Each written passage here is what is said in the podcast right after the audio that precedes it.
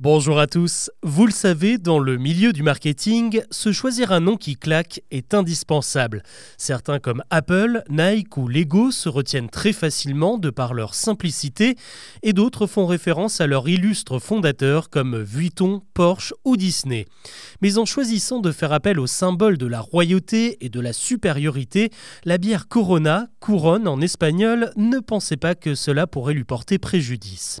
En 2019, la boisson alcoolisée mexicaine était au sommet de sa gloire. Près de 100 ans d'histoire, une présence dans 120 pays et surtout une place très confortable sur le marché américain, elle était la troisième bière la plus vendue des États-Unis. Et puis début 2020, les choses ont commencé à dérailler. Dès le mois de janvier, le monde entier a basculé dans la pandémie de SARS-CoV-2, également appelée le coronavirus. Dans un premier temps, cette homonymie malencontreuse n'a pas vraiment inquiété le groupe Constellation Brands qui commercialise la bière Corona, mais sur le net, ce malheureux hasard a commencé à semer le doute. Dans le Texas, le Massachusetts, le Nevada ou encore le Nouveau-Mexique, les moteurs de recherche ont fait remonter de drôles de statistiques. Le terme virus de la bière a bondi dans le classement des requêtes. En fait, des millions de personnes se sont demandé pourquoi cette maladie inconnue portait le nom de la boisson et s'il pouvait y avoir un lien entre les deux.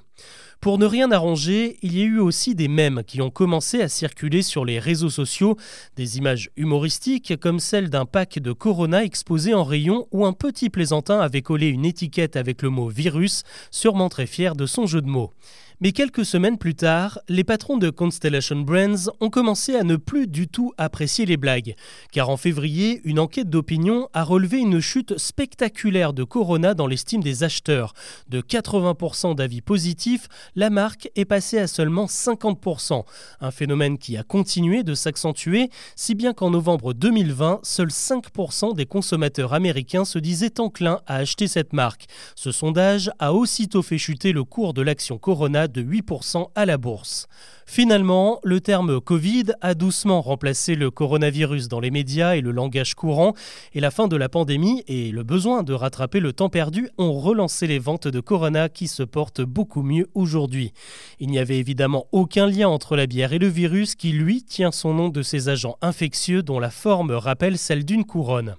Il faut dire que la marque en a vu d'autres. Dans les années 80, son concurrent Heineken n'avait pas hésité à répandre une rumeur selon laquelle la Corona contenait de l'urine.